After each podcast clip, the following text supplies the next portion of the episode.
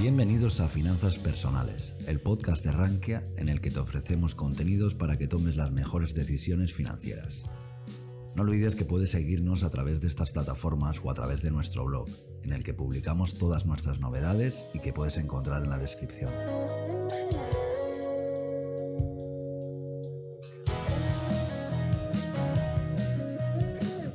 Hola a todos y bienvenidos a este especial Elecciones Americanas Trump versus Biden. Como cada cuatro años llega quizás el momento que más eh, volatilidad ocasiona en las bolsas, como puede ser unas elecciones americanas. Con un ambiente tan polarizado como el que tenemos actual y una etapa que hemos vivido con el coronavirus, los movimientos se presentan y la incertidumbre se presenta bastante elevada. Y hemos decidido eh, crear un programa especial con tres analistas. Yo soy quizás el menos especialista de todos, pero como sabéis, sigo siempre el mercado y tenemos el placer de tener a Yuri Rabasa de Forest Duet, a José Luis García de Enbolsa.com y a Sergio Ávila, analista de IG. Los tres, especialistas cada uno en una materia, nos dará su visión acerca de qué podemos esperar la próxima semana y sobre todo para los eh, traders y operadores más activos, eh, qué patrones eh, estar y, buscar a la hora de, cómo operar eh, estos mercados. queremos que sea lo más dinámico, estamos emitiendo por cuatro canales en directo por primera vez, es algo bastante innovador en, la, en lo que es el mundo audiovisual en, en España, así que nada, os invitamos a dejar vuestras preguntas en cualquiera de los canales, ya sea el de IG, el de Bolsa o el de Yuri, Forest. Así que comenzamos. ¿Qué tal Yuri? ¿Qué tal José Luis? ¿Qué tal Sergio? Hola, muy buenas. Muy buenas tardes. Hola, ¿qué tal? Muy buenas. Buenas tardes. Pues nada, vamos a dar comienzo con unas presentaciones que nos ha presentado, que nos ha traído Yuri acerca de cómo, cómo está el sentimiento y las encuestas y a partir de ahí introducimos el debate con José Luis y con Sergio. Muy bien. Muy bien, pues eh, vamos allá. Bueno, hagamos un, repaso muy rápido. Eh, el año pasado, a estas alturas, nadie ponía en duda que fuera a ganar Trump las elecciones. Parece que estaba bastante claro, ¿no? Sin embargo, hoy en día, eh, pues sobre todo desde el mes de, de, marzo, abril aproximadamente, las cosas han cambiado mucho, ¿no? Y el coronavirus, pues, tiene mucho que decir en esto. haciendo un poquito de investigación, vi lo que ocurrió los últimos días o las últimas predicciones que hubo en el 2016, cuando se suponía que iba a ganar Hillary Clinton.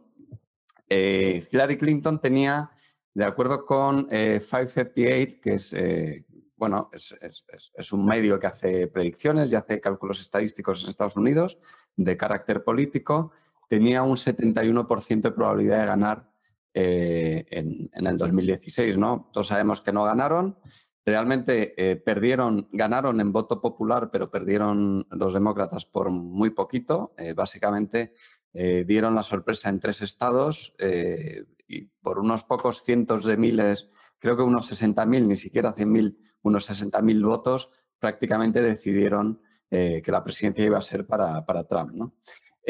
hoy en día, ese mismo medio está cifrando la probabilidad de victoria de, em, de Biden del demócrata Biden en un 88%.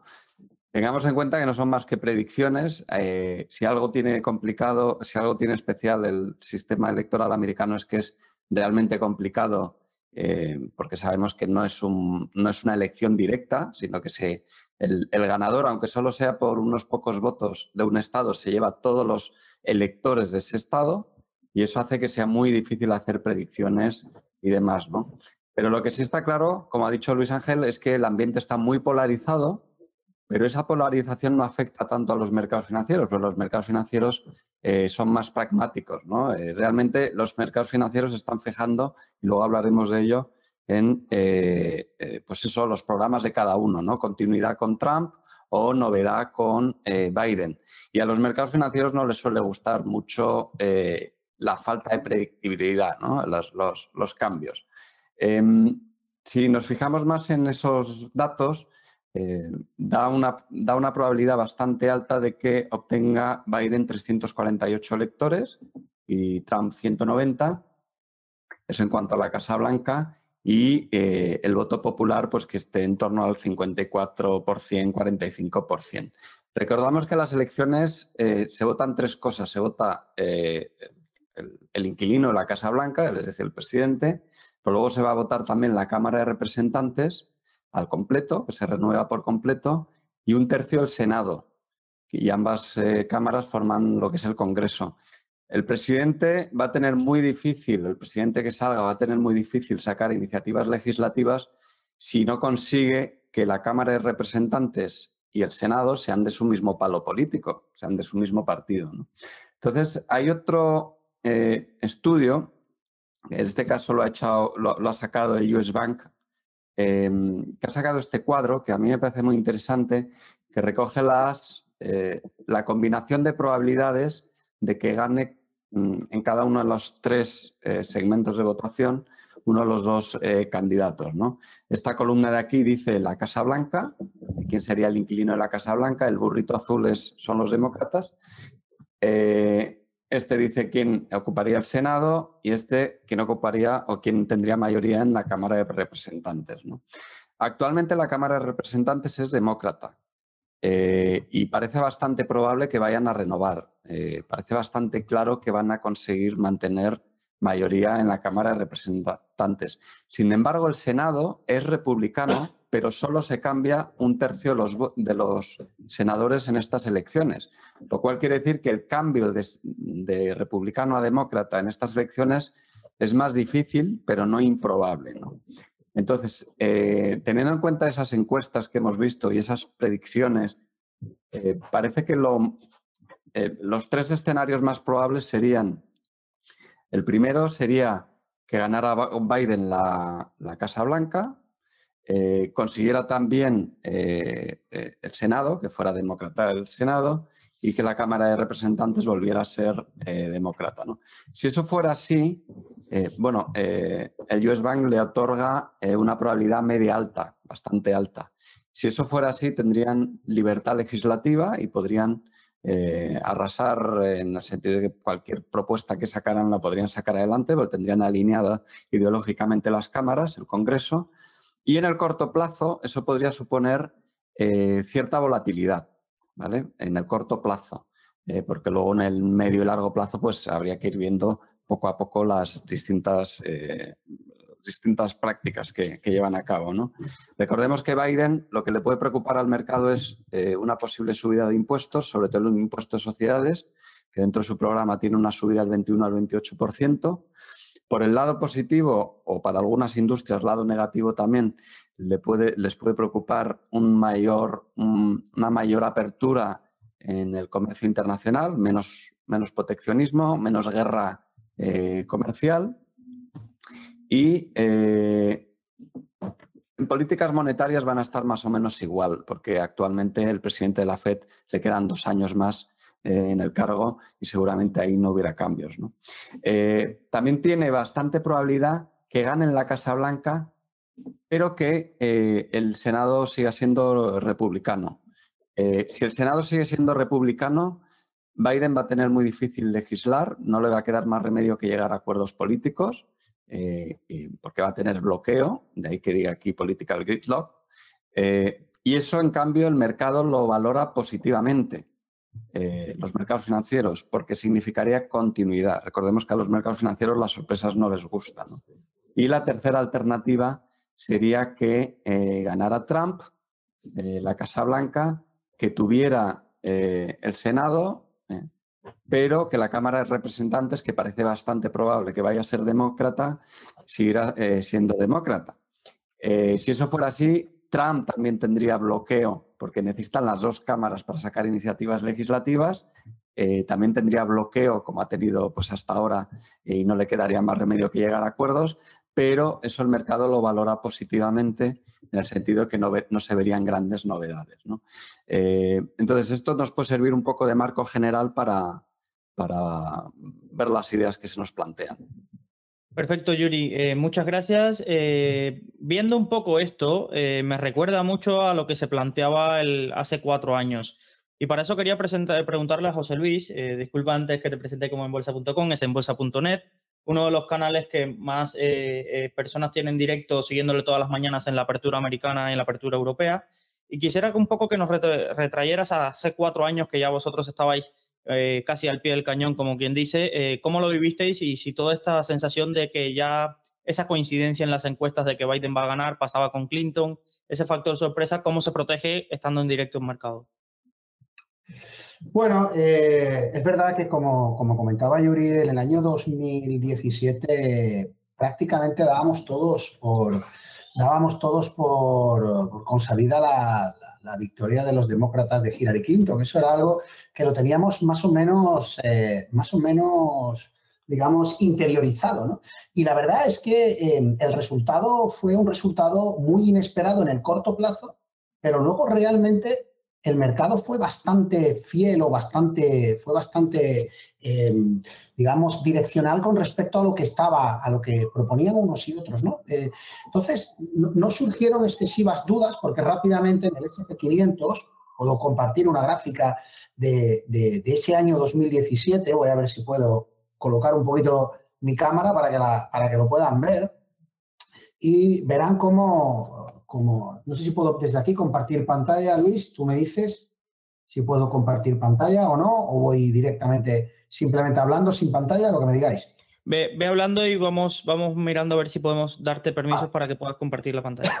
Bueno, pues ahí yo tengo básicamente eh, una cosa son, digamos, la elección, las elecciones propiamente dichas son ahora el 3 de noviembre, pero ya sabemos que luego, luego hay un periodo en el que, digamos, se hace firme el mandato ya a finales de diciembre, ¿no? Una vez que, una vez que, queda los colegios electorales ya ratifican.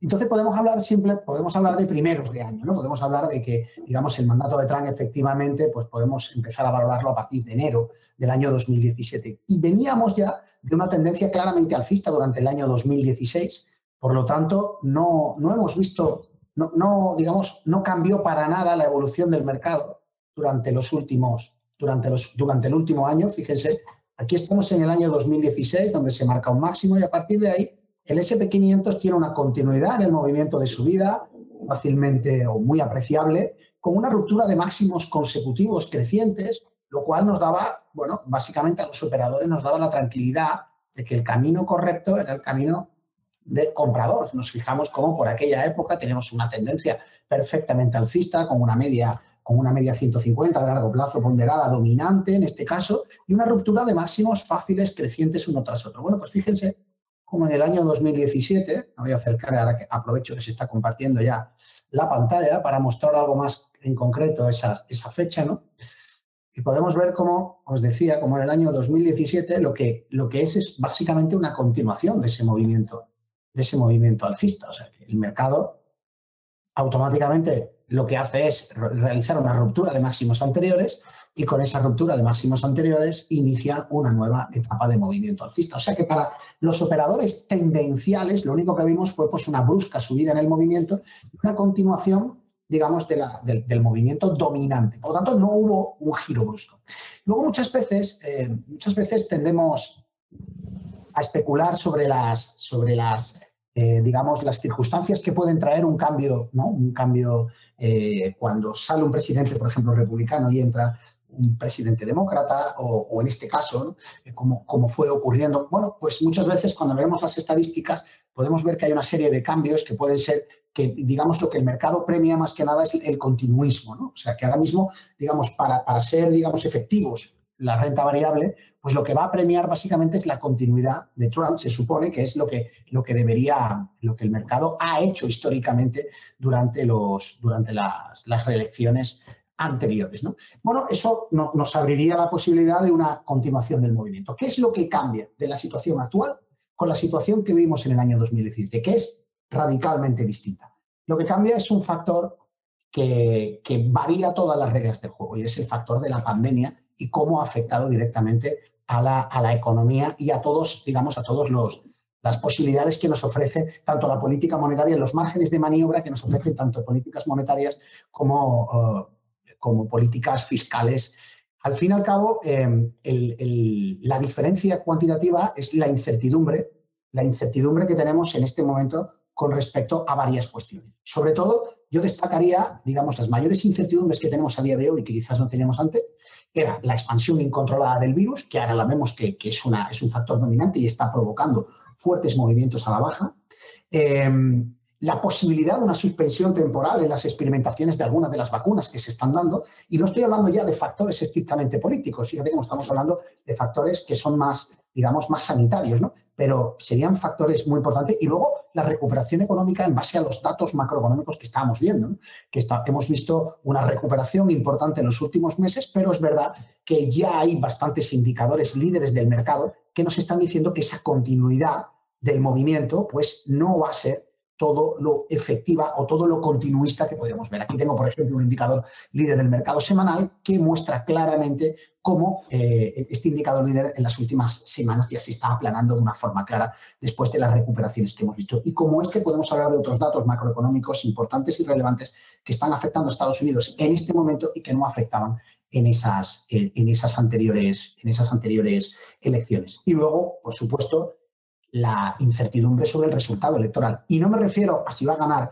Biden o va a ganar Trump, sino a qué están dispuestos a aceptar los votantes de Biden o los votantes de Trump como, un, como una elección, digamos, legal o, factible para ellos, ¿no? Porque ha salido, ha salido una encuesta el día 20 de octubre, salió una encuesta que el 43% de los partidarios de Biden dicen que no aceptarían una victoria del, mandatario republicano, mientras que el 41% de los seguidores de Trump no aceptarían tampoco una victoria del expresidente, del candidato demócrata. Por lo tanto, y no solo eso, sino que además el 22% de los seguidores de Biden dicen además, amenazan con posibilidades, y el 16% de Trump, de revueltas callejeras o protestas en el caso de que las elecciones estuvieran digamos, con unos márgenes muy apretados, porque estamos dentro de un, de un, de un proceso electoral donde el voto por correo, debido a la incertidumbre del COVID, está, puede afectar directamente.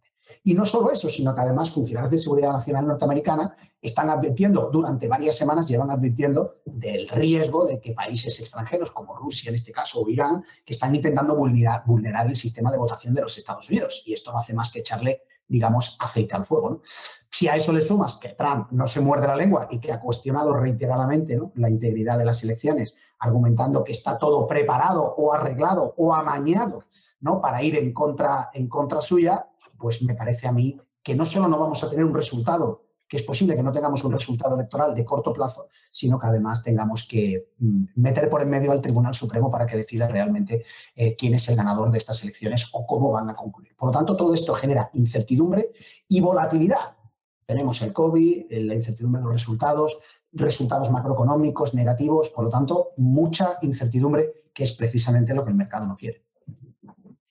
Perfecto. Sergio, para la parte un poco más fundamental y, acerca de valores americanos, estamos en plena presentación de resultados. Nos pillará la presentación de resultados, el final de la misma con, con los resultados de las elecciones. Un poco cómo veis eh, el escenario y sobre todo me gustaría abundar un poco en qué cambios eh, en cuanto a fiscalidad, en cuanto a inversiones podemos ver con, con, con ambos resultados, con una victoria de Trump con una victoria de Biden? Eh, ¿Cómo afectaría a las empresas americanas sobre todo?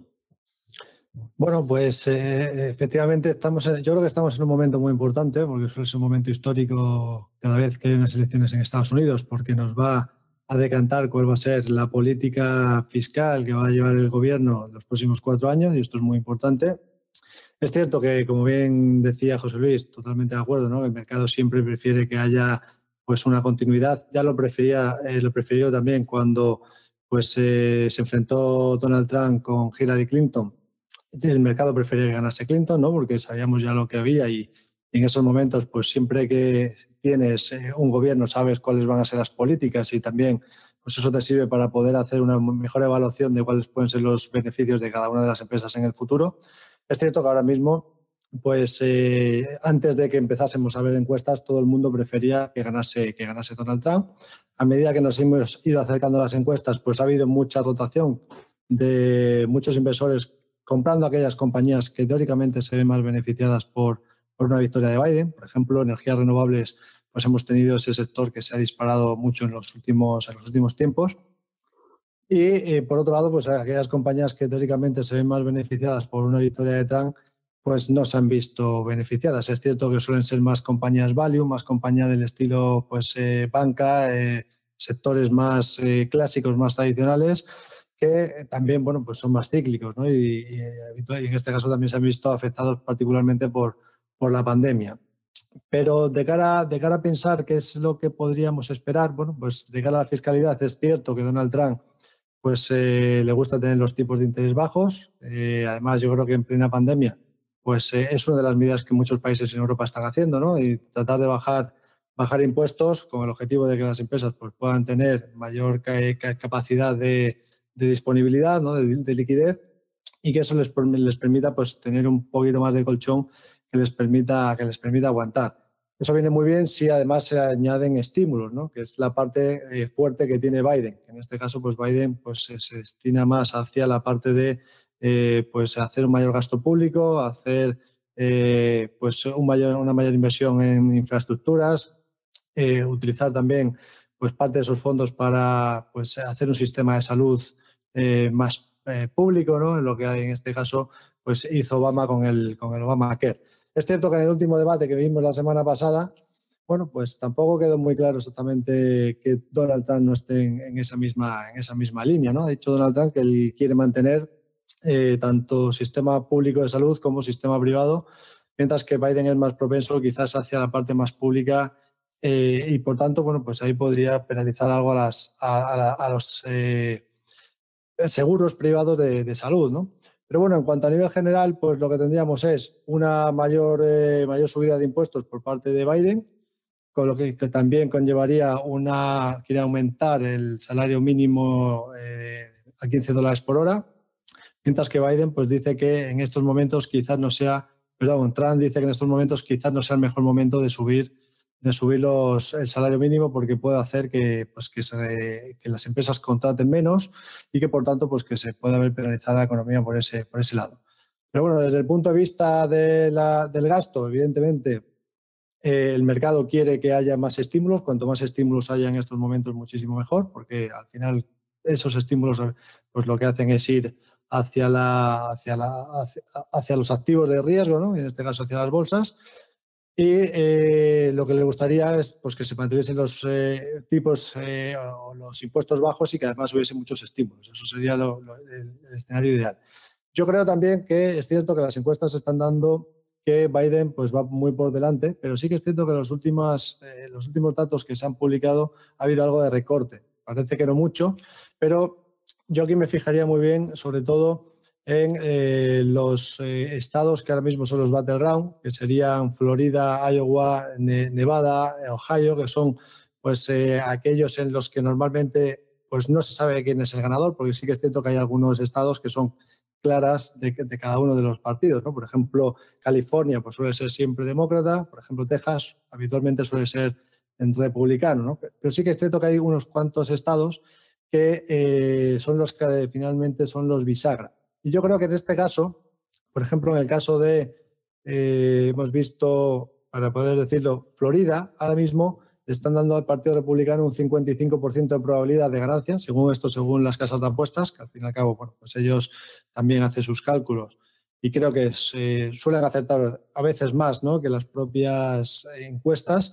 Y bueno, pues tendríamos que ahora mismo en Florida el Partido Republicano estaría con una ventaja del 55%, en Iowa un 67% para el Partido Republicano, en Nevada un 78% para demócratas y Ohio un 67% para republicanos. Con lo cual, esto lo que nos puede dar lugar a pensar es que podríamos quizás tener esa, eh, que los resultados no sean tan holgados como quizás le gustaría al mercado. ¿no? Llegado un momento dado en el que los demócratas empezaron a, a lanzar en las encuestas, pues ya el mercado prefería que ganase cualquiera de los dos, pero con muchísima ventaja para que no tuviéramos que ir a, esos, pues, eh, que tuviéramos que ir al juzgado y que al final se tarde más y se dilate en el tiempo, pues que sepamos quién va a ser directamente el, próximo presidente, ¿no? Pero bueno, a nivel general lo que podemos decir de cara a, a sectores, bueno, pues eh, evidentemente Sí, hay que tener en cuenta que, bueno, que los, los, demócratas han dicho que ellos eh, van a hacer mayor, eh, mayor gasto y que ese gasto pues, va a ir sobre todo destinado a la parte de energías renovables. Quieren, de hecho, Biden dijo en el último debate que eh, quería que en 2025 hubiese emisiones cero. Eso significaría pues acabar con la industria del petróleo, acabar con el fracking de aquí a 2025. O sea, cinco años, uno de los sectores que es eh, motor también en cierta parte ¿no? de la economía americana, en este caso hay mucha gente que vive de ello, pues eh, ha dicho que quiere hacer una transición desde la energía fósil hacia la energía renovable. Con lo cual, Evidentemente, por ahí, pues las energías renovables se podrían ver beneficiadas. Empresas, como podemos decir, pues, por ejemplo, pues eh, para comentar algunas interesantes, pues hemos tenido Clearway Energy, hemos tenido Sunnova Energy, Atlántica Sustainable, eh, compañías como Sky Solar Holdings, AEC, AES, empresas que en este caso son de este sector. Es cierto que en los últimos días al ver que quizás las encuestas se puedan un poquito más eh, acercar, hemos empezado a ver que el sector de las renovables está empezando a tener un poco de corrección.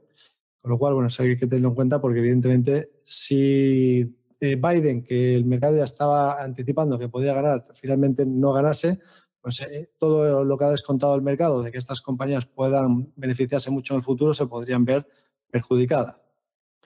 Por otro lado, compañías que también se pueden ver beneficiadas, pues en esta parte de las energías limpias tendríamos automóviles, automóviles sobre todo en la parte eléctrica, ¿no? Por ejemplo, en el caso de Tesla, NIO, eh, en Europa hay muchas empresas que ya están empezando a, apostar por, también por la, parte eléctrica, ¿no? Por ejemplo, bueno, pues tendríamos Volkswagen que hemos visto que ya ha empezado a hacer coches eléctricos, la parte de pues BMW también ha hecho eh, coches eléctricos, toda esta parte dentro de Europa yo creo que también pues se podría ver, se podría ver beneficiada.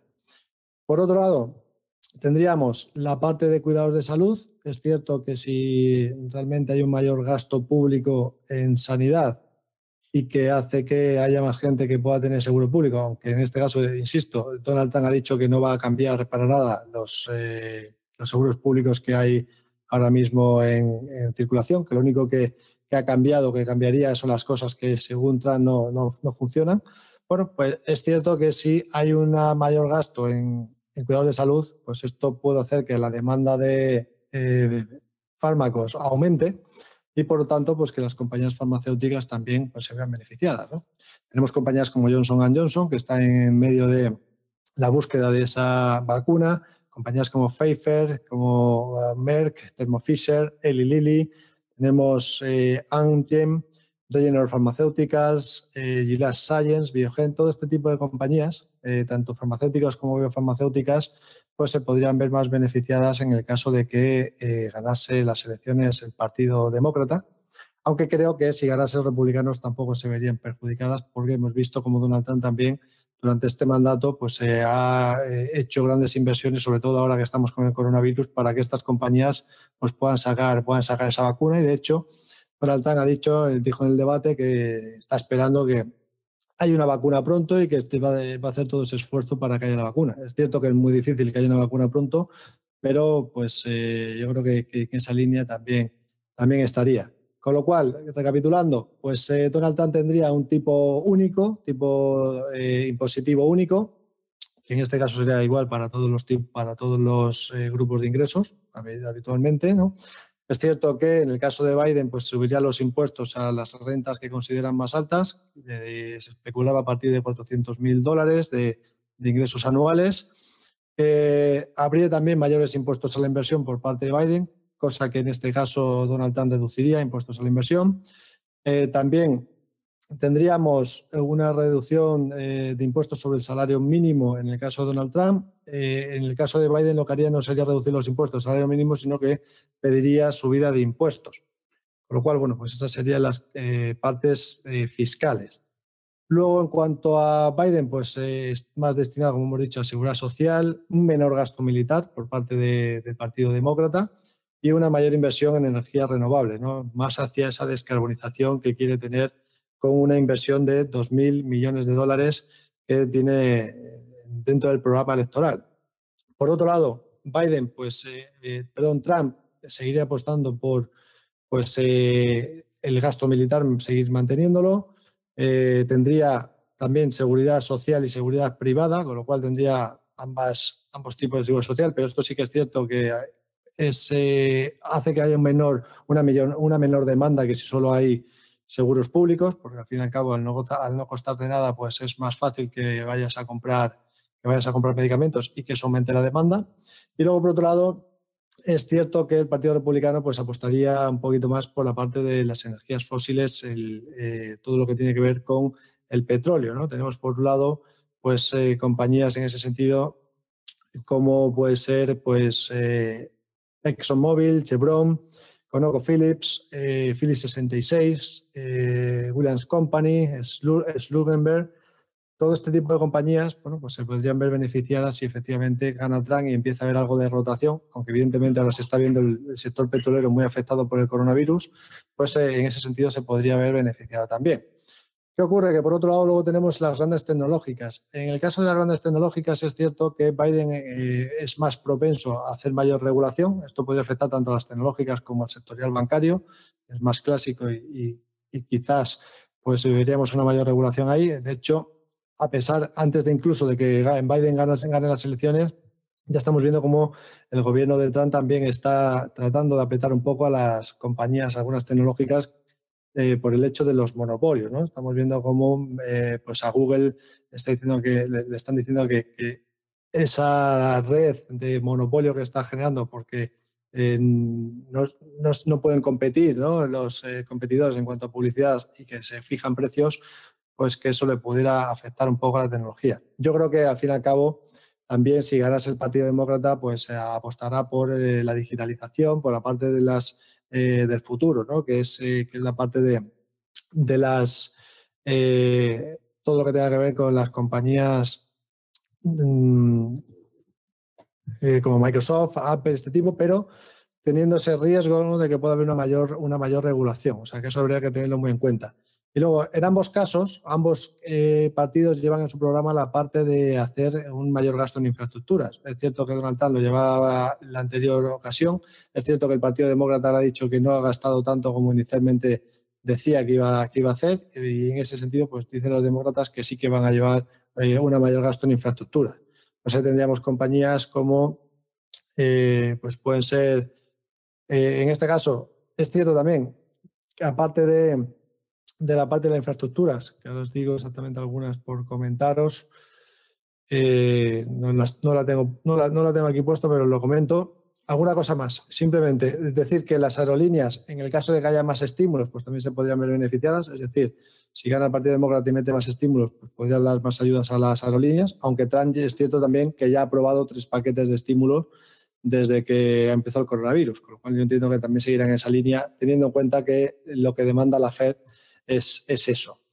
Eh, por comentar, bueno, pues eh, vamos a poner en cuanto a construcción, cuáles serían las compañías que podrían verse beneficiadas. Eh, vamos, aquí lo tenemos. Y bueno, pues tendríamos compañías de este estilo como, a ver si lo puedo directamente poner, disculpad, porque tenía puesto todas las demás, pero tengo que abrir el Excel donde tengo la parte de las constructoras americanas. Para ponerlas de memoria no, no las puedo decir. Vamos a ver, aquí estarían. Vale, pues mira, teníamos compañías en este sector como pues eh, ingeniería como Caterpillar, eh, Packard, eh, compañías como Dover, Fortive, IDEX, bueno, compañías constructoras y compañías de infraestructuras. Yo creo que estas en ambos casos se pueden ver, se pueden ver beneficiadas. Y por comentar alguna cosa más así interesante eh, que, podamos tener, que podamos tener en cuenta serían las compañías de eh, consumo, las eh, tabaco y alimentación. En este caso, por la bajada de impuestos, esto le suele beneficiar a estas, a estas empresas.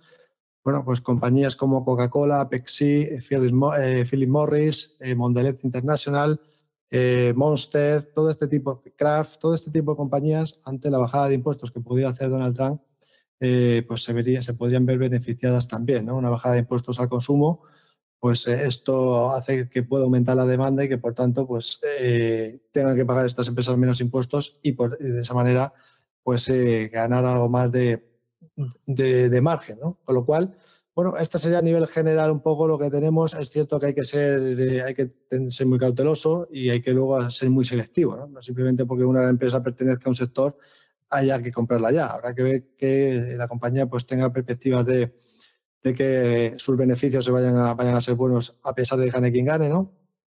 de que sus beneficios vayan a ser buenos en el futuro, de que vaya a recuperar esos beneficios por acción y que además pues eh, tenga ese aspecto técnico siempre que es eh, necesario que tenga un valor, ¿no? que esté en tendencia alcista y que, y que nos tenga también un buen ratio de, rentabilidad-riesgo. Pero a nivel general, este más o menos sería el resumen de lo, de lo que podemos esperar de aquí a, después de las elecciones.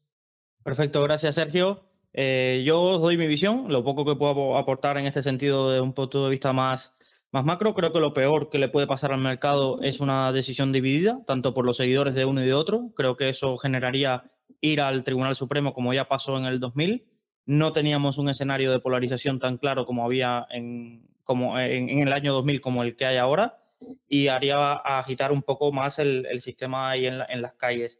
Tenemos otro punto de vista que es que los estados claves están muy, muy polarizados. ¿A qué me refiero? Por ejemplo, mm, con, no sé si sabéis, yo soy cubano, eh, tengo mucha familia en, Florida, que es un, estado, y, hay, y la guerra en post de Facebook y demás entre los cubanos a favor y en contra de, porque ya no se está votando eh, demócrata eh, versus republicano, se está votando demócrata versus Trump. Entonces, eh, la división de opiniones es tan, pero tan polarizada que yo creo que en, Florida estaremos hasta el último momento buscando quién gana ahí porque, porque son programas totalmente radicalmente opuestos. Antes generalmente todos iban ahí a ganarse el voto cubano, venezolano a Florida ahora es eh, con propuestas más o menos, unos con línea dura, otros eh, con distintas medidas. Ahora el programa es totalmente opuesto, es o eh, cerramos todo el grifo a, las economías latinoamericanas de izquierdas o, el otro contrario es una, apertura y mucha gente ve en Biden en Kamala Harris y sobre todo en AOC, en, en Ocasio Cortés, ven un poco la, la figura de esa, de esa izquierda que tanto nosotros eh, no queremos escuchar ahí, eh, todos aquellos que nos fuimos de ahí. Pero bueno, vamos a la parte más de trading, que es lo que muchos de los seguidores de los canales de Yuri y José Luis eh, tienen en el día a día. Y a mí me interesaría ver un poco todo el tema de, del dólar, es decir, a dónde nos iremos, qué influencia tendrá en los pares de divisas y sobre todo con una Reserva Federal metiendo tanto eh, tiene eh, fuego al mercado, eh, ¿puede haber volatilidad o entrará la Reserva Federal a, parar todo, todo lo que se mueva por ahí?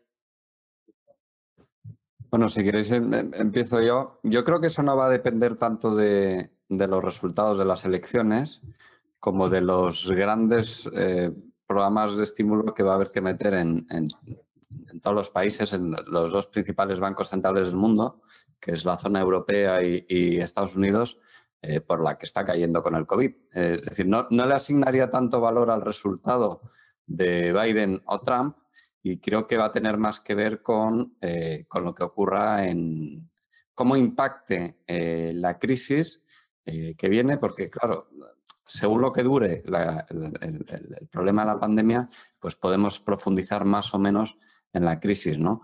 No cabe duda que va a hacer falta aunque empezara a solucionarse en, breve plazo, algo que no parece probable, eh, va a hacer falta estímulos importantes tanto en Estados Unidos como en Europa. Eh, hasta los economistas más eh, liberales tienen clarísimo esto, ¿no? ¿no? No podemos salir de esta si no es con claros programas de estímulo. Y eso, quiere, eso va a implicar sí o sí políticas monetarias expansivas en un momento en el que ya venimos de un ciclo muy largo de políticas monetarias expansivas, ¿no? Con tipos de interés negativos en Europa. Entonces, yo creo que no va a ser tanto un problema de uno u otro y quizás sea más una cuestión de eh, quién pueda recuperarse antes, estoy hablando más de medio y largo plazo, quién pueda recuperarse antes eh, de la que está cayendo. ¿no? Si, como es tradicional, Estados Unidos se muestra más resiliente por lo tanto, tiene más capacidad de recuperarse antes y salir antes de, la crisis o del frenazo. Es una crisis un poco extraña, pues es como que se da el botón de pausa. Pues evidentemente eso puede marcar un escenario dólar fuerte, ¿no? Em, de todas maneras, eh, y en el corto plazo, si hablamos de volatilidad, em, será una volatilidad muy, muy temporal, eh, muy de pocas semanas, eh, las elecciones sabemos que son el martes que viene, no mañana, el siguiente martes, hasta me parece que es el primer miércoles del segundo lunes de diciembre, no votan los electores, con lo cual no se sabría el resultado definitivo si estuviera muy, muy apurado hasta entonces. Em, y si el voto por correo va, va, va a significar mucho, que parece que sí, porque un dato importante es que el, voto por correo, eh, me parece que, estoy hablando de memoria, me parece que ya hay aproximadamente un treinta y tantos por ciento del, censo electoral que ha votado por correo. Eh, y eso ya, ese voto ya está emitido, está en un sobre y no se va a ver afectado por las campañas de publicidad que hagan en las próximas semanas. Eh, y tradicionalmente el voto por correo suele ser demócrata. Suele ser, no necesariamente, pero suele ser algo más demócrata. Entonces, se está comentando que esta mayor participación del voto por correo puede ser en parte por el COVID, no cabe duda, pero también por el hecho de que haya una movilización del voto demócrata. Con esto lo que quiero decir es que a lo mejor tardamos más de lo habitual en conocer los resultados definitivos, como habéis estado comentando. No sé si llegar tanto a un tema como cuando con George Bush, eh, por 450 y tantos votos, me parece que fue en, Florida, estuvieran recontando no sé cuántas veces las, las, tarjetas aquellas perforadas y al final el Tribunal Supremo dijo que no se contaban más los votos. No sé si llegaríamos a tanto, pero es posible un escenario extraño de ese tipo, ¿no? Tampoco me imagino, a pesar de que sabemos que lo procaz que es y, y el tipo de declaraciones que suele hacer Trump, Tampoco veo yo eh, una movilización agresiva en caso de que no ganara las elecciones, eh, más allá de, declaraciones explosivas. ¿no? lo veo en la práctica, eh, pues no queriendo hacer ese traspaso pacífico que ha dicho, que ha hecho declaraciones diciendo que, que a lo mejor no hacía un traspaso pacífico, ¿no? cosas de este estilo. En cualquier caso, esa volatilidad sí que puede que se produzca durante esos periodos o durante esas semanas, digamos desde el martes que viene hasta, hasta que se vaya estabilizando el resultado y se sepa seguro el resultado, en función de ciertas declaraciones o ciertos estallidos que pueda haber o ciertos eh, comportamientos extraños, ¿no? Y eso afectaría también al, pues por ejemplo, al euro dólar sin ninguna duda y a los pares principales eh, relacionados con el dólar. José Luis, veo que nos tienes preparados varios gráficos por ahí. Eh, muéstranos un poco el análisis que, que sí, bueno, yo voy a, voy a desmitificar algunos de los, de los, de los comentarios que, muchas veces se hacen, yo creo que de una forma así como, digamos, como robótica o calculada, ¿no? De una forma clara, ¿no? Y, lo vamos a ver simplemente viendo lo que ha ocurrido en, en, momentos anteriores, ¿no? Por poner algunos ejemplos, si queréis empezamos, como estamos hablando de la divisa, podemos empezar de la divisa, hablando de las divisas. Pero como bien ha dicho Yuri, y es una realidad, no se supone que un cambio, que un cambio demócrata en la presidencia del gobierno, y ya por supuesto si también está en, la, en el Congreso, pues ya sería todavía mucho más efectivo, pues puede facilitar pues esas, esa recuperación desde el punto de vista comercial, ¿no? O esa mejora comercial de Estados Unidos con el exterior. Y sin embargo, pues el status quo actual o la política continuista de Donald Trump, pues parece que perjudica, ¿no? Em, que beneficia, perdón, que beneficia al dólar. Bueno, pues yo simplemente os he traído una gráfica donde he comparado varios pares y donde os voy a mostrar, ahora, haré caso a ella, pero fijaros, este es el dólar index, que es un índice que agrupa a la divisa dólar con respecto al resto de las divisas mundiales, ponderándolas en un peso equitativo atendiendo a la relativa importancia, ¿no? Por lo tanto, la que más pondera es el euro con respecto al dólar y luego otras divisas más. Pues fíjense, esto es la victoria de, Trump en las últimas elecciones y lo marcado a partir del 1 de enero. Fíjense cómo una supuesta política agresiva desde el punto proteccionista y agresiva con respecto al comercio exterior, ¿verdad? Pues iba, se supone que favorece más al dólar y perjudica, se supone que favorece más al dólar, cosa que Biden en este caso, en el caso que ganara, pues podríamos ver un, descenso ¿no? del euro, del dólar con respecto al euro, por ejemplo. Bueno, fíjense cómo durante el primer año lo que hace el dólar es caer, caer de una manera estrepitosa y clara y contundente. Y siguiendo el mismo tipo de gobierno de Trump y, sin haber cambiado prácticamente sus políticas, incluso volviéndolas todavía más, más agresivas un año después, vemos cómo el dólar no ha parado de subir durante el año 2018 y 2019.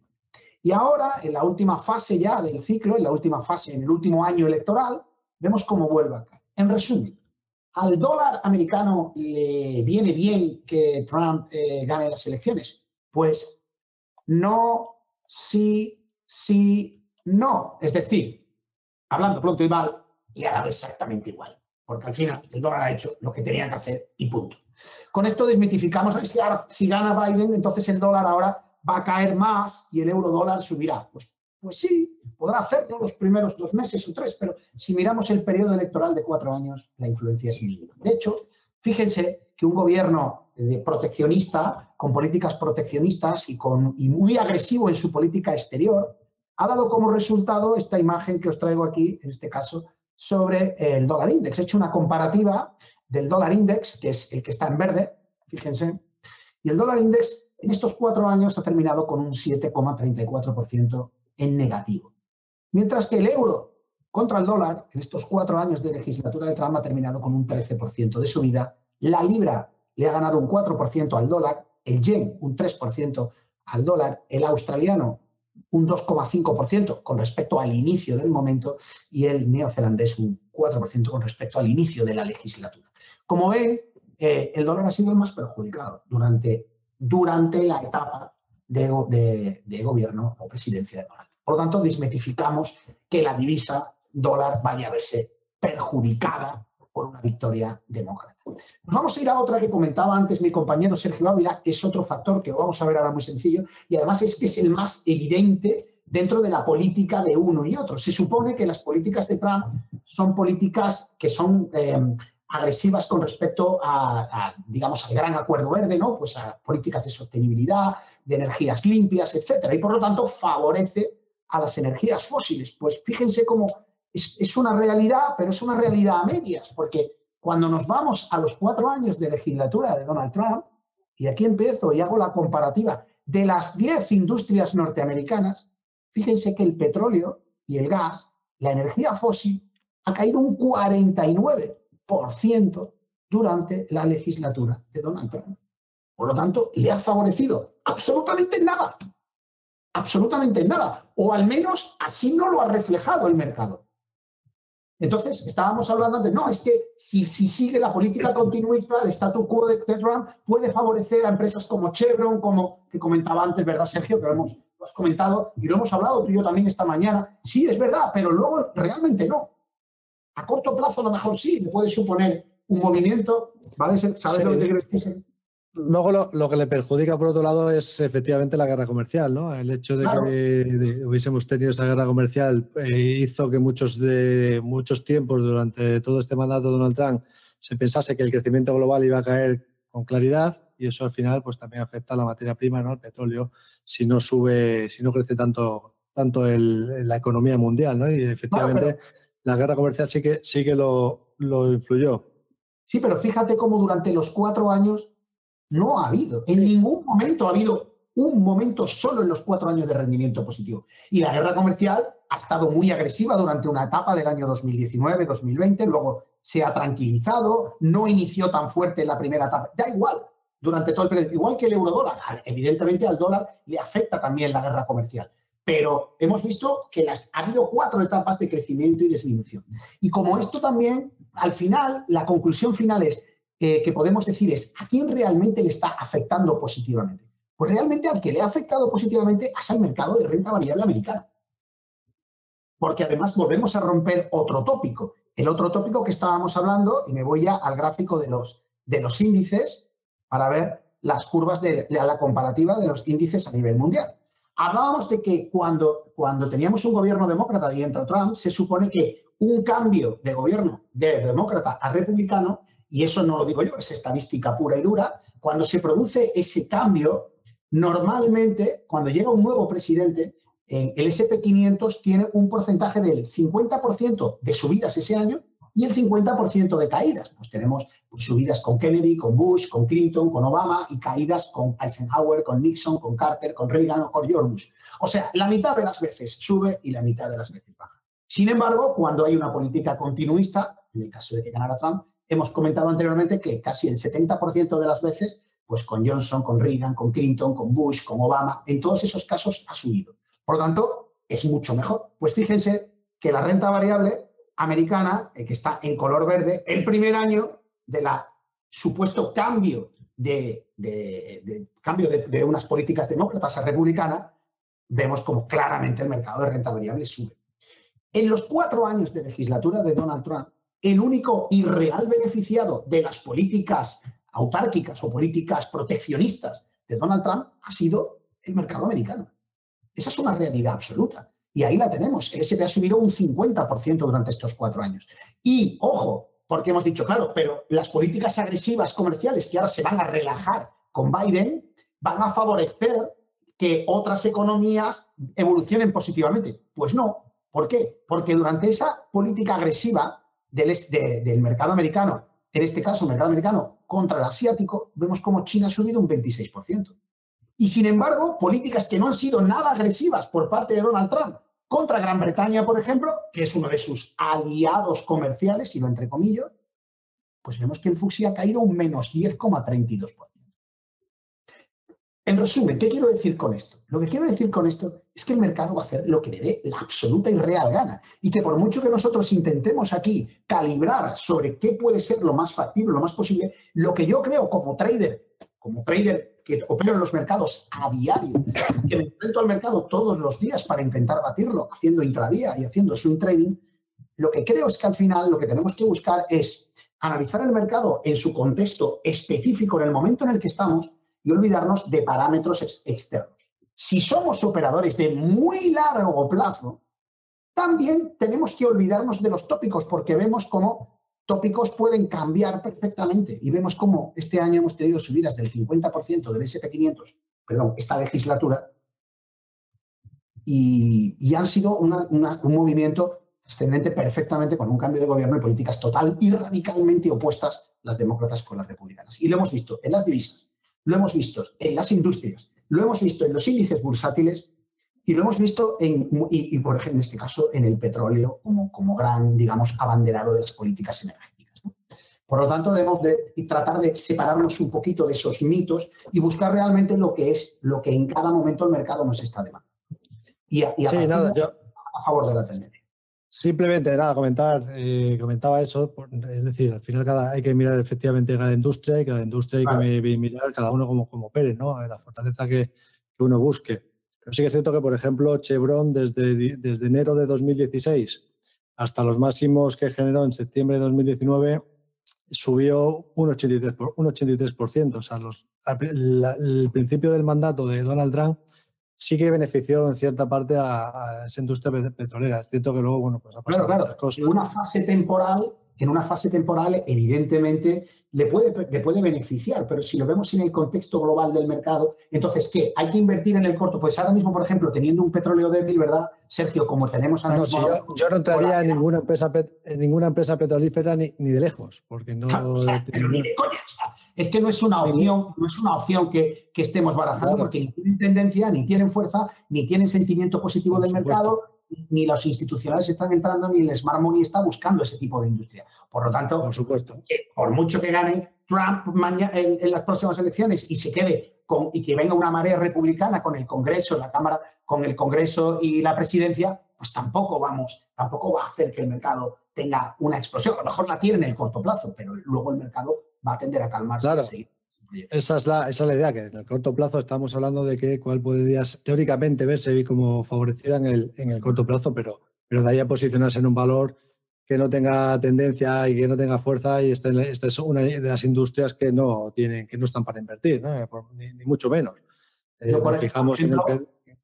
Perdona, por ejemplo, si, hablando de divisas, como estamos hablando con Yuri, por citar, por ejemplo, al euro dólar, ¿no? Tengo el gráfico, ponemos el gráfico en pantalla simplemente por citar al dólar. Yo en gráfico, un gráfico como el euro dólar actual que presenta una clara recuperación, es verdad, oye, ¿le viene bien, le viene bien la situación de Biden? Pues posiblemente al euro dólar le vendrá bien que gane Biden en el corto plazo. Pero es que si gana Biden ya tenemos, ya de por sí tenemos una tendencia alcista. Ya vemos que el euro dólar ya trae una tendencia alcista. O sea que todos los inputs que me hagan ponerme largo en el euro dólar para mí serán positivos, porque al final voy a operar la tendencia alcista del euro dólar. Y estoy operando a favor de la tendencia.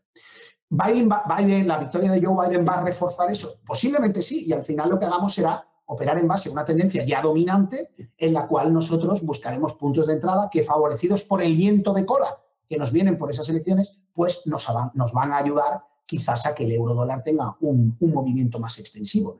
Pero, eh, pero si, si fuera al contrario, pues yo estaría buscando los largos y en el momento que hubiera alguna opción de perforación de zonas relevantes, de mínimos importantes dentro del gráfico, pues cerraría mi posición alcista y me quedaría fuera del mercado. No sé cómo lo ves, Yuri, tú en ese aspecto. Yo soy incluso más radical. Yo soy más radical en el sentido de que, eh, claro, como, como la gente que me conoce lo sabe muy bien. Yo como trader soy trader sistemático, es decir, opero sistemas de trading eh, con unas reglas eh, fijas, eh, conocidas, lo más objetivas posibles, e intento aislarme lo máximo del ruido de fundamentales y lo máximo del ruido y, y además siempre recomiendo no hacer predicciones. Me parece muy acertado que apuntes eso eh, porque tiene que quedarle claro a nuestra audiencia que, no conviene hacer predicciones. Lo más difícil que hay en este mundo, en el mundo de la inversión, en el mundo del trading, es pretender hacer dinero haciendo predicciones sobre lo que va a ocurrir. Seamos honestos, no hay manera de hacer dinero así. Es que no podemos hacer dinero así. No, no. Primero porque no somos adivinos. Y segundo porque aunque fuéramos adivinos, es muy difícil, o sea, adivinos en el sentido de, vale, va a ganar Biden o va a ganar Trump. Es muy difícil muy difícil valorar las consecuencias, porque eh, en un mercado tan globalizado, tan conectado todo, em, el más mínimo efecto mariposa te desbarata absolutamente cualquier análisis que hagas. Entonces es mejor ir actuando conforme a, eh, a, lo que vamos viendo en el gráfico, a lo que nos va diciendo en el día a día. Eh, si tenemos una tendencia, intentar movernos en dirección a la tendencia. Si somos traders de ruptura de volatilidad, marcar muy bien los niveles y actuar si esos niveles eh, se rompen, con independencia cuál sea la causa, porque luego podemos racionalizar todo lo que queramos esa causa eh, pero no deja de ser una racionalización, un, supuesto de lo que creemos que está pasando. Eh, es mucho más sencillo hacer dinero tanto en la inversión como en el trading si mantenemos un enfoque lo más limpio posible que si intentamos anticipar. Lo que pasa que, bueno, como analistas que somos, es verdad que nos gusta analizar lo que está pasando, nos gusta intentar eh, entender el contexto, pero es verdad que a la hora de tomar nuestras decisiones, yo por lo menos me aíslo totalmente de, eso. Intento, simplemente me centro en el gráfico y punto. Yo, también, me aíslo. Eh, eh, eh, o sea, mi, estrategia, mi estrategia principal es invertir en fortaleza. Siempre no invierto en otra cosa que no sea fortaleza. Pero bueno, estábamos hoy analizando la idea de cuál teóricamente, teóricamente, porque luego al final, como decimos, todo, puede, el mercado hará lo que tenga que hacer y, y lo que no, ¿no? Pero la teoría, la teoría en base al programa electoral, por eso comentábamos el tema del petróleo. Pero evidentemente, en ningún caso hay que invertir en valores bajistas ni en un sector bajista como es el, crudo. Pero, por ejemplo, tú antes comentabas, comentabas las inversiones en infraestructura y ahí, por ejemplo, si hay muy buenas oportunidades técnicas eh, de tendencia y de flujos de capital positivo y de dinero institucional entrando, sabes, por ejemplo, en construcción y material o en bienes o en, bienes y servicios eh, industriales, por ejemplo, compañías industriales, hay muchas muy buenas en Estados Unidos y ahí, pues sí, ahí se puede decir, mira, pues, pues vamos a unificar el criterio, el criterio de inversión por predicción electoral con un sector que se ha visto beneficiado o que se, va, se puede ver beneficiado y además que tiene una serie de sectores e industrias, en este caso esta industria, una serie de sectores muy productivos para buscar. O sea que al final es buscar e, ese compendio de, situaciones. Pero no, gana Biden, entonces vamos a ponernos cortos en el euro dólar. Pues no. No, no, eso tiene que quedar eh, claro. Eh, pero yo creo, que, yo creo que por parte de Sergio tampoco era eso. Estamos haciendo un análisis de, lo que creemos que puede ocurrir. Fijaos, hablabais del petróleo y claro, eh, evidentemente eh, la teoría podría hacernos creer que Trump, petróleo y tal, pero es verdad, durante todos estos años lo que sabemos que hubo fue una guerra de precios por parte de Arabia Saudí con el precio del petróleo, que hemos llegado a tener eh, valores negativos en los futuros del petróleo, ¿no? No hace mucho tiempo. Es decir, cosas como esas son muy difíciles de prever y el poder eh, en materia de política exterior, a pesar de que Arabia Saudí es un aliado de Estados Unidos, pues, eh, pues es limitado. Si Arabia Saudí, que es el principal productor de petróleo del mundo, eh, decide hacer una guerra de precios, va y la hace, y ni OPEP ni nada. Con lo cual, en ese sentido, pues hemos visto un ciclo de precios del petróleo históricamente bajos. Hay algunas notas bastante claras en las que en, de predicciones que sí podemos hacer, pero, pero son muy pocas, ¿no? Por ejemplo, es, presumible suponer que lo, que lo, que has dicho, Sergio, que las renovables en una victoria demócrata pues, pues puedan sufrir un impulso adicional. Es verdad que con los republicanos también, ¿eh? eh Pero claro, un alejamiento del Acuerdo de París como hay actualmente por parte de Estados Unidos, eh, pero sin embargo es verdad que el sector renovables en Estados Unidos ha tenido un impulso muy fuerte en los últimos años. Sí, yo por ejemplo, esta mañana, Sergio, ¿te acuerdas que estábamos hablando en el programa en directo de, de nuestro canal, que estabas con nosotros y hablábamos, y estábamos analizando dos compañías, eh, eh, dos compañías europeas de, renovables, ¿te acuerdas? Y hablábamos de un hecho muy concreto. Oye, mira, sí, las dos compañías tienen un buen aspecto físico, un buen, aspecto técnico, buena tendencia, eh, buena situación de posibles de entradas, pero quizás ahí, como decía Yuri, yo veo que ahí puede salir más perjudicada que beneficiada.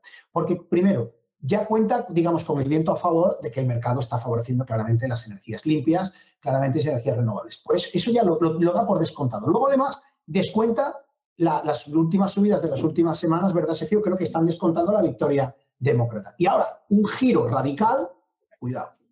Yo creo que ahí sí puede haber una torta.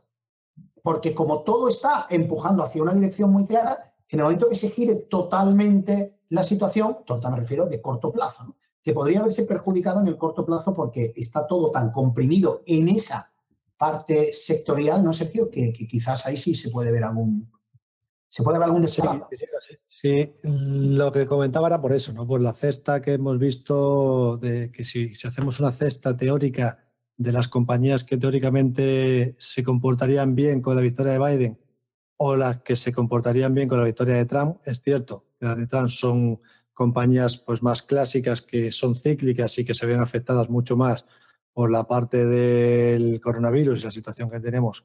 Y que eso es lo que probablemente lo que más le ha penalizado es eso, pero el hecho de, las, de la fuerte revalorización que han tenido la cesta de compañías que teóricamente son más eh, pro Biden, pues eh, en ese sentido se han visto muy beneficiadas, ¿no? Porque llevamos mucho tiempo anticipando que Biden va a ganar las elecciones, ¿no?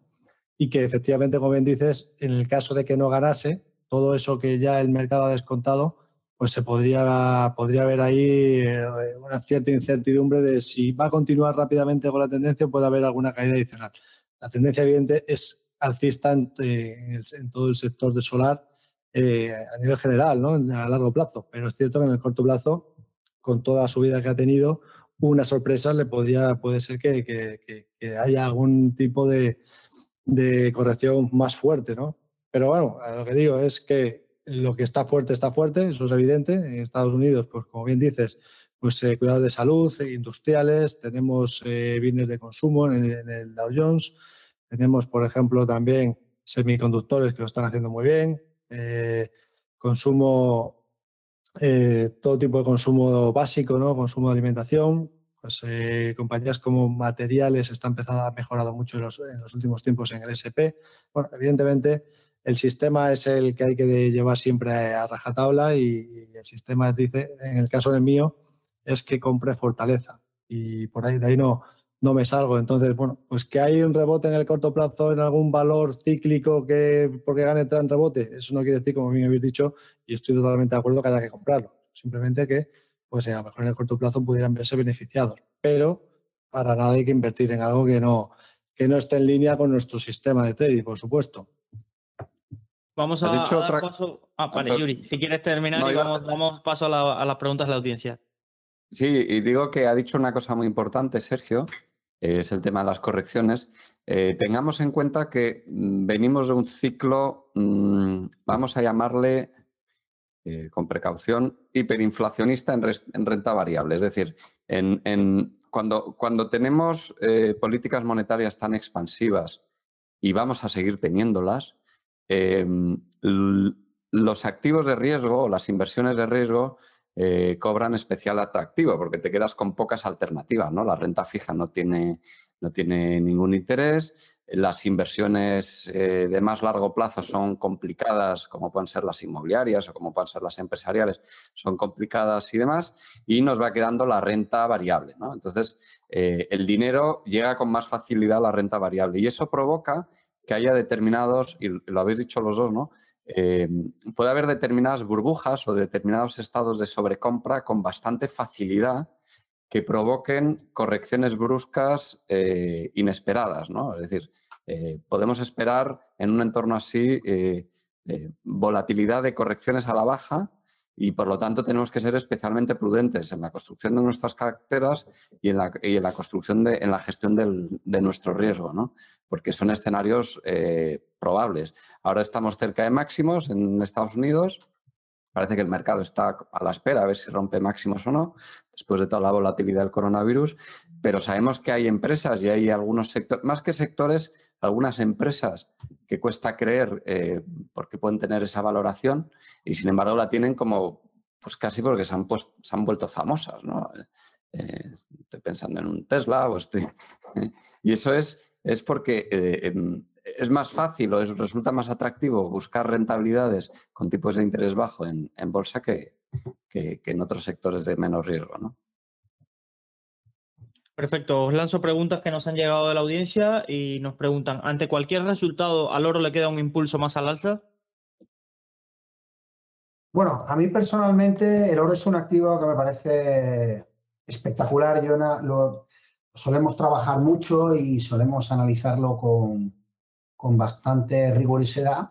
Entonces, bueno, eh, te puedo decir que a mí el oro personalmente es un activo que creo que es absoluta y totalmente alcista. Creo que debe seguir siendo alcista debido a que las materias primas los metales preciosos, no solo el oro, sino todo el conjunto de metales preciosos, incluido la plata, incluso el paladio y el platino, están teniendo un comportamiento excelente.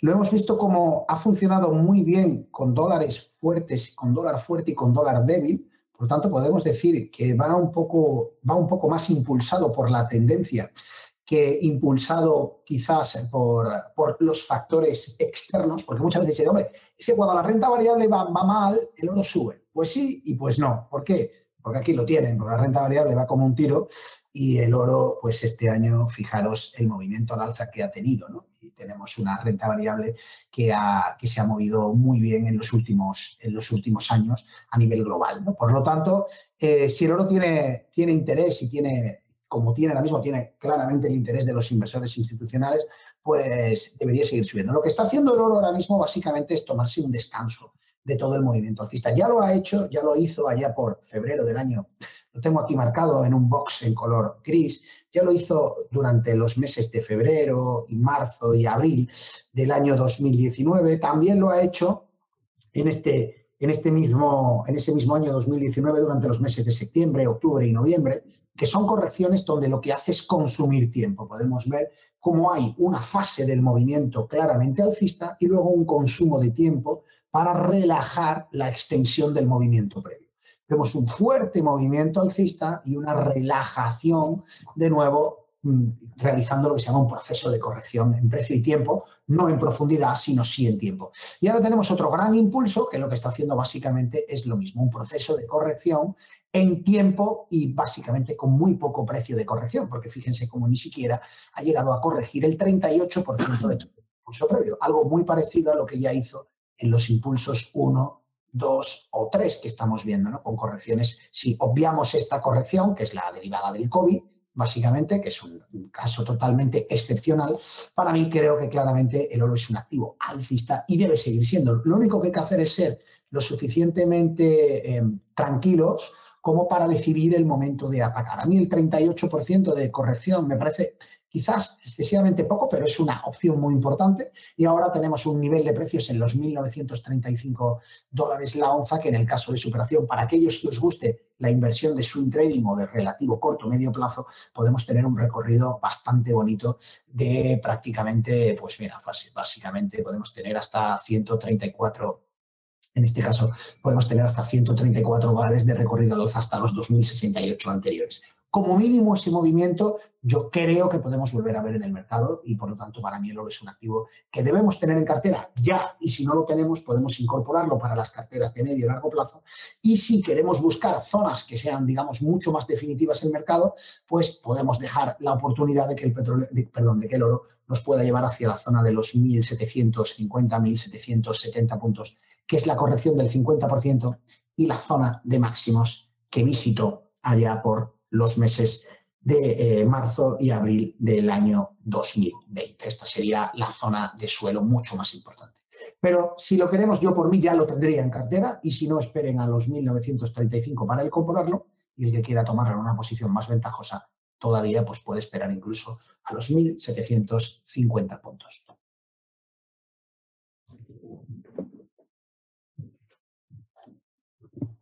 Sergio Yuri, ¿alguna opinión sobre el oro? Yo estoy en la, misma línea de lo que dice José Luis. Para mí es un valor alcista en todos los plazos. En el corto es cierto que estamos en fase correctiva, pero bueno, eh, por un lado tenemos, eh, vamos a tener mayores estímulos en Estados Unidos, que no paran de meter estímulos, con lo cual, al fin y al cabo, hay, expectativas de inflación en el largo plazo. Eh, es cierto que no están viniendo, pero espera que en algún momento dado pues esos estímulos conlleven una mayor inflación y que eso haga pues que actúe como realmente como refugio ante esa inflación el oro, con lo cual en esa línea yo creo que, que es muy positivo. Y a nivel general, pues también, bueno, pues eh, ante la gran cantidad de fondos de dinero que hay en la economía, pues eh, cierta parte eh, buscar como alternativa, ¿no? Ante la volatilidad que hemos tenido en los últimos tiempos, pues tener un activo menos volátil en cartera siempre viene siempre viene bien. A mí me, parece, yo de hecho tengo lo tengo en mi cartera personal de largo plazo, en este caso para largo plazo. Y bueno, si nos fijamos en gráfico mensual, no sé si lo puedes poner José Luis ahí en pantalla, el gráfico mensual. Bueno.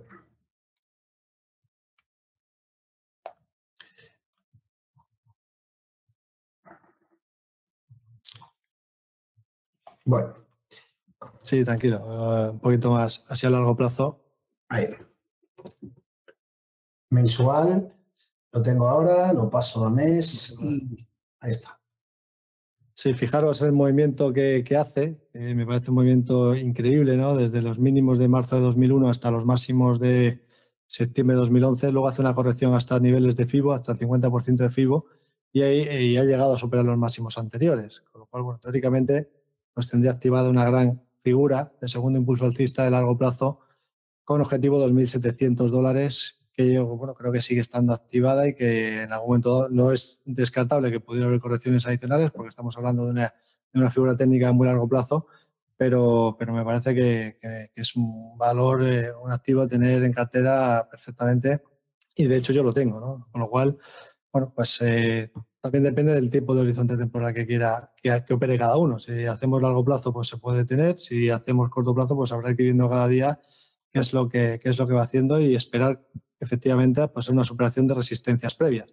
1935, 1973 ya sería el siguiente nivel de resistencia, pero ese sería el primero y yo creo que, que superando ese nivel de los 1933, 1934, eh, sería suficiente como para pensar que ya pueda, que pueda empezar uno, el proceso de rebote. Así que a mí sí que me gusta, pero como decimos, bueno, en el último tiempo, pues eh, en esa fase correctiva que todavía, todavía se encuentra. Sí, yo poco más que añadir. A nivel técnico estoy muy de acuerdo en vuestro análisis. Es un análisis claro. Eh, solo añadir que, pues eso, en el medio y largo plazo, como, como activo de hedge, eh, bueno, es el activo de hedge por, excelencia, ¿no? de cobertura y va a tener más sentido que nunca, ¿no? Por, el escenario que nos espera monetariamente en los próximos años. En varios canales tenemos preguntas de Europa. ¿Cómo nos afecta Europa eh, lo que pase del otro lado del Atlántico? Y eh, ahora mismo que somos el epicentro de la, de la, de la pandemia, entonces, ¿qué escenarios veis Europa a corto y medio plazo? Bueno, en el caso, en el caso de Europa eh, dependemos quizás más de nosotros mismos que de, que de nadie. ¿no? Eh, en primer lugar, contener la pandemia, que no somos capaces de, estar, de contenerla a nivel general en un país. En segundo lugar, pues tenemos la expectativa de si llegan esos fondos europeos, si se reparten a los diferentes países para poder hacer frente a la pandemia. Y habrá que estar muy pendientes también de lo que hace el Banco Central Europeo, que probablemente pues ya se está anticipando que en diciembre podría haber movimientos y lo más normal es que así sea para intentar pues eh, paliar ¿no? esta crisis económica que tenemos. En el caso de Estados Unidos, bueno, pues teniendo en cuenta que acabamos de poner, eh, Europa acaba de poner aranceles eh, a productos americanos, yo creo que quizás a Europa le beneficiaría más una victoria de, Biden por el hecho de que pueda haber una menor presión en cuanto a guerra comercial, ¿no? de que pueda haber menos, menos aranceles. ya hemos visto que Trump es más proteccionista en ese, en ese sentido. Pero aquí yo creo que lo que tenemos que es primero que solucionar la situación nosotros mismos para luego más, más allá pensar lo demás.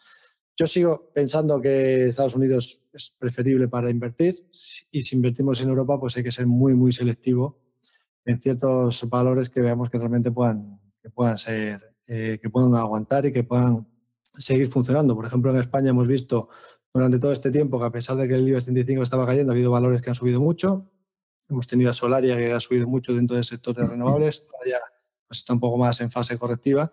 Tenemos, por ejemplo, Eurofoods, que es un valor defensivo también, que lo, que lo está haciendo bien. Eh, en este caso, bueno, pues eh, porque al fin y al cabo es un valor también que incluso a pesar de la crisis lo, lo hace bien. ¿no? De hecho, también pues, se podría decir que tiene un segundo impulso alcista activado hasta la zona de los 21,60 y por ahí se podría ser, se podría escoger. Pero como digo, siendo muy selectivo y si queremos invertir en, índices, pues preferiblemente Estados Unidos que, Europa. Esa es mi percepción.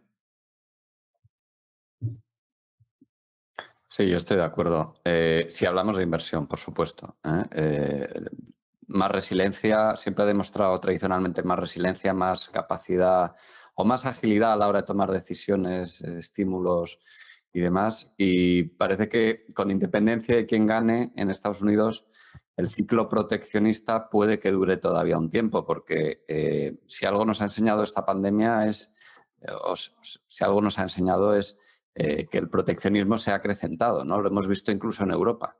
Eh, en cuanto vino los primeros golpes de, la pandemia, pues vimos que cada, cada, país comenzó a hacer la guerra por su lado, ¿no? No fue hasta el verano cuando empezó a haber eh, pues los primeros acuerdos. Todavía, todavía se van a tener que manifestar o aclarar en qué línea van esos acuerdos, ¿no?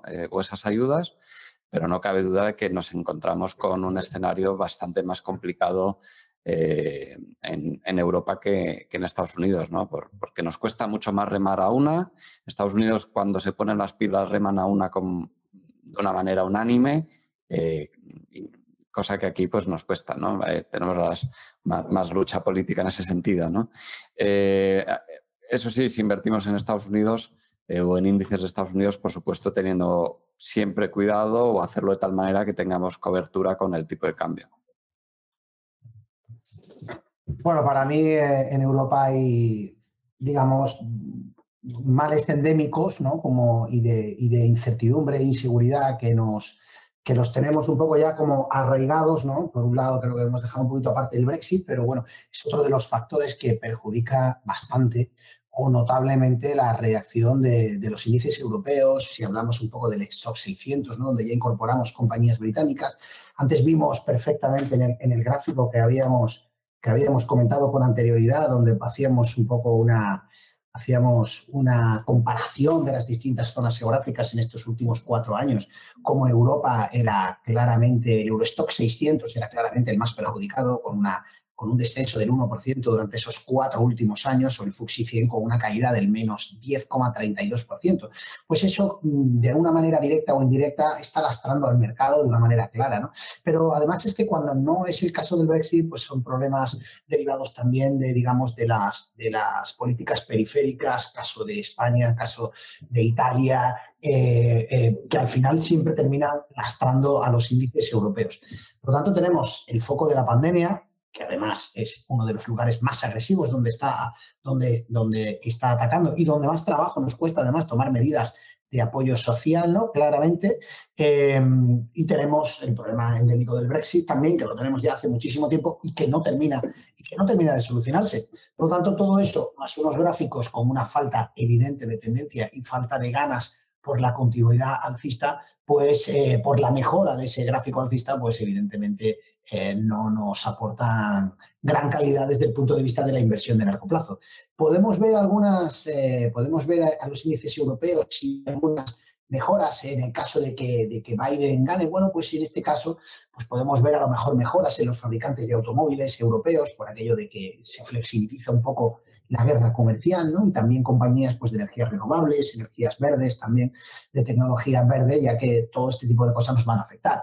Le van a afectar. Por otro lado, ¿cuáles se pueden ver perjudicados en el caso de Biden? Pues un poco pues, compañías de tecnología las que tengan, digamos, inversiones en Estados Unidos a las que les vayan a penalizar desde el punto de vista de los impuestos. Pero yo, desde mi punto de vista, habría que mantenerse, para mí, mantenernos de momento al margen en Europa porque tiene demasiados, demasiados frentes abiertos y ninguno con solución de corto plazo por no comentar ya los datos macroeconómicos que son delirantes en el caso de países como Italia, España o incluso Francia, que tampoco se, salva, porque si vemos la macroeconomía americana estando mal, está bastante mejor con estos últimos datos que hemos visto de ventas minoristas, hemos visto una mejora notable, o incluso las previsiones de recuperación del Producto Interior Bruto son mucho más halagüeñas para Estados Unidos que para Europa. O sea que es que prácticamente no hay, no hay ningún punto por el que podamos coger la inversión en Europa.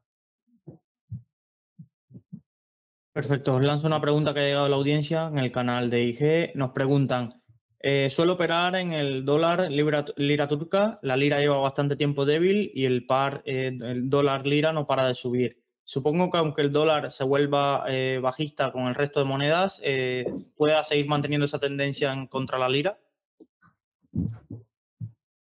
Esa tendencia viene sobre todo provocada por la debilidad, claro, de, la lira. Em, yo creo que sí. Sí, sí, sí, yo creo también, ¿eh? estoy de acuerdo porque, bueno, aquí ahora mismo tenemos a, Turquía con, todavía con una crisis financiera que no ha terminado de solucionar y además eh, justamente hoy hemos vuelto a ver pues eh, que, hay que no se ponen de acuerdo con Europa, hay ciertas ciertas tiras ya flojas. De hecho, Israel ha dicho que, se posiciona en favor de Grecia en, esa parte del Mediterráneo y demás, lo cual, pues estos son factores que junto con el coronavirus, pues evidentemente a Turquía lo está, lo está pasando mal y eso pues es un factor determinante para, el par. Y, de ahí pues esa fortísima subida que está teniendo no solo el dólar, sino también el euro, ¿no? Contra la lira. Todas eh, es más por debilidad de la lira que por fortaleza de, de, otras divisas, yo creo.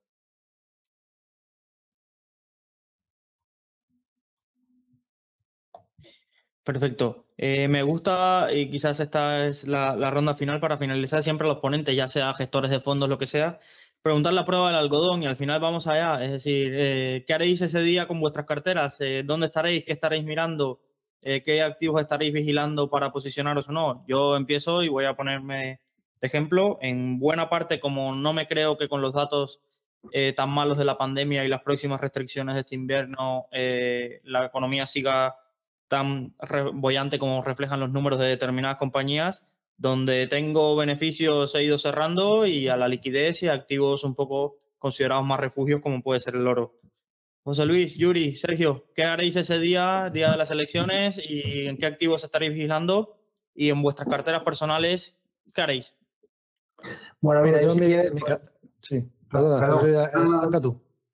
Nada, yo por, por, por, por rematar un poco, Decirte, evidentemente ese día no lo sé, ya veremos cuando llegue, cuando nos vayamos acercando a ese día, ¿no? Pero lo que sí te puedo decir es que a día de hoy nosotros estamos ya cubiertos en nuestra cartera de, medio plazo, nuestra cartera de acciones tanto europea como americana.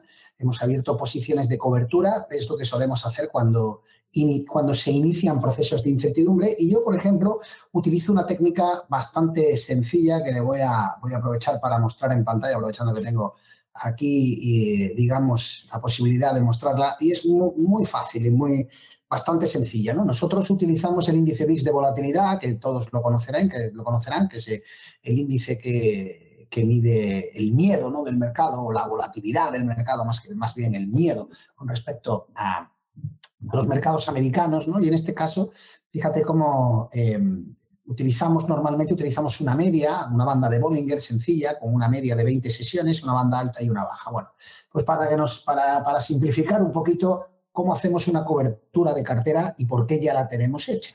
Siempre que el índice VIX está por debajo de la media de 20 sesiones, nosotros estamos perfectamente invertidos y estamos dentro del mercado. Siempre que el precio, siempre que el índice VIX está por encima de la media de 20, estamos o cubiertos y vamos haciendo las coberturas, empezamos por 25, 50, 75 o incluso vamos reduciendo posiciones y aumentando coberturas. Vale, esto como base. Luego tenemos la, otra opción. La otra opción es que el precio no solo se coloque por encima, sino que además rompa la banda superior de Bollinger. Este, digamos, es el momento extremo. Ahí tenemos que estar cubiertos en un porcentaje muy alto. O sea, la primera sería que el índice, el índice VIX se coloque por encima de la media de 20, empezamos a hacer coberturas de un 25% y en el momento que rompe por encima, como está ocurriendo en el día de ayer y hoy prolongando en el día de hoy con esos niveles de 32,5, comenzamos a incrementar. Hace dos semanas que no tomamos ninguna posición en el mercado, hace una semana que estamos cubiertos al 25% y hemos subido nuestra cobertura al 50%. Así que esa es la situación en la que estamos ahora en las carteras de medio plazo. Pero en mi operativa normal de trading, yo soy operador de trading, yo me considero un trader profesional, yo soy un scalper y lo que hago es operar todas las mañanas en directo en mi canal de YouTube, que hay mucha gente ahora mismo que nos está viendo y muchos nos, me ven todos los días, a mí a, a, mis compañeros e invitados, a hacer trading en directo cada mañana, desde las nueve y media de la mañana hasta las once y media, estamos haciendo trading de lunes a jueves. ¿Qué haré ese día? Lo mismo que todos los días. Abriré el mercado, miraré mis oportunidades, pondré mis sistemas y mis modelos a trabajar y lo compartiré con todas las personas que siguen nuestro canal y por lo tanto simplemente sería, para mí será un día como otro cualquiera, eh, tanto el día de antes como el día de después, porque además mis modelos en el momento que las volatilidades se disparan por encima de unos determinados límites, empiezan a no trabajar con determinadas técnicas. Por tanto, si la volatilidad es muy alta, empezaré a recortar en mi número de operaciones a realizar. Si la volatilidad es interesante, pero moderada, operaré como un día normal y corriente y no tomaré ninguna, ninguna precaución y ninguna medida especial, más allá de las que tomo cualquier día y es que si hay datos relevantes o un dato macroeconómico relevante, dejaré de operar durante los primeros 10 minutos antes y los 10 minutos después, y si la volatilidad sobrepasa unos límites que nosotros hemos fijado previamente, pues seguramente esos activos donde la volatilidad se sobrepase, los dejaré y buscaré los activos que tengan una volatilidad más moderada y por lo tanto los activos que me permitan operar de una manera normal y tranquila como hago cada mañana en mi operativa de trading. Perfecto, nada, pues yo simplemente por comentar, eh, sí que se está viendo que están aumentando algo las coberturas ya en el SP, ¿no? Estamos viendo poco a poco aumenta algo las posiciones del ratio equity with call, lo cual quiere decir que efectivamente, bueno, pues eh, los inversores tienen ciertas dudas, ¿no? Y que a partir de aquí, con esa, eh, con esa ruptura del, del VIX, pues ya nos está indicando que hay que ser más cauto. Yo lo que estoy haciendo es ir ajustando stops en mis posiciones por encima de niveles de beneficio en las que tengo beneficio, en las que no tengo beneficio porque eh, aún no hayan entrado en ello, pues tengo puesto el stop en su sitio normal y, ya está. No, no, pienso tampoco cambiar, cambiar nada porque todas mis posiciones de, medio plazo están en, activos fuertes. O sea que incluso pensar que puede haber eh, algún movimiento en contra, pues para eso está el stop. Y luego, efectivamente, lo que dice José Luis, una cosa ya es el intradía. Yo normalmente, más allá de la, de la cartera de, que tengo de, medio plazo, pues la hago día y cierro siempre las posiciones en el día, con lo cual ahí tampoco me, complico en, exceso. Y luego, bueno, pues tengo el oro a largo plazo, que eso no voy a cambiarlo, eso se va a quedar ahí.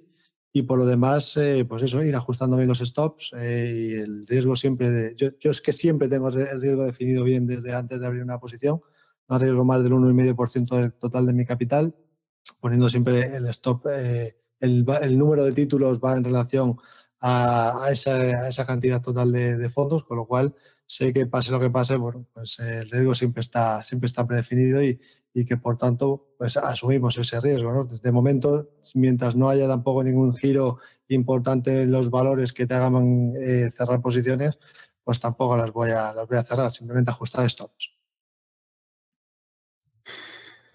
Bueno, yo por mi parte, pues muy parecido. Es decir, eh, y, voy a ser coherente con lo que he dicho al, principio de, la charla, es que es importante como traders aislarnos del ruido. Es decir, si tenemos un sistema que tenemos probado, que conocemos y no ocurre ningún suceso extraordinario que provoque una volatilidad extraordinaria, extrema, pues eh, haré lo mismo que todos los días. Es decir, en el trading, que es operativa de de corto plazo comparada con, el mundo de la inversión, eh, seguir las reglas de trading. Si tengo señales de entrada, las tomaré y si no tengo señales de entrada, no las tomaré y gestionaré las operaciones que me queden abiertas, aislándome del ruido. Para los traders es importante aislarse el ruido, en mi opinión, por lo menos para los traders particulares, quizá los traders institucionales no tanto. Y luego en mis carteras de, en mis carteras de inversión de, de largo plazo, eh, son de muy largo plazo, por lo tanto, ni tocarlas ni mirarlas. Eh, son decisiones que se toman de vez en cuando únicamente y precisamente no, dejarse contaminar mucho con lo que pueda ocurrir. Eh, va a ocurrir, sabemos que va a ocurrir, va a haber algo de ruido durante unas cuantas semanas. intentemos no volvernos muy locos con los tweets de Trump o con los tweets de cualquier otro líder político y simplemente pues eh, seguir nuestras reglas y ser disciplinados. Perfecto, Yuri, perfecto, Sergio. Eh, parece que José Luis ha tenido un problema y se ha caído la señal. Pues nada, muchísimas gracias por vuestro tiempo. Espero que el debate haya servido sobre todo a vuestros usuarios que os siguen. Eh, os recomiendo encarecidamente, de verdad, por el contenido de calidad que crean, tanto en directo como puede hacer todos los días Sergio eh, IG y en Bolsa Trading en su canal, como el contenido que creas más para largo plazo y formación, como puede hacer Yuri en su canal de YouTube. Sigue, seguir a estos canales, suscribiros para, para tener contenido. Y nada, muy buenas inversiones y cuidaros, sobre todo, que parece que la segunda ola comienza con fuerza. Es un placer desde Rankia haber moderado esta charla y espero que no sea la última. Pues, el placer ha sido mío. Muchísimas gracias. Un saludo a todos. Un placer. Chao a todos. Hasta la próxima ocasión. Si te ha gustado este contenido, recuerda que puedes estar al día de todas nuestras novedades suscribiéndote a cualquier plataforma desde la que nos escuches o a través de nuestro blog en Rankia que te dejamos en la descripción.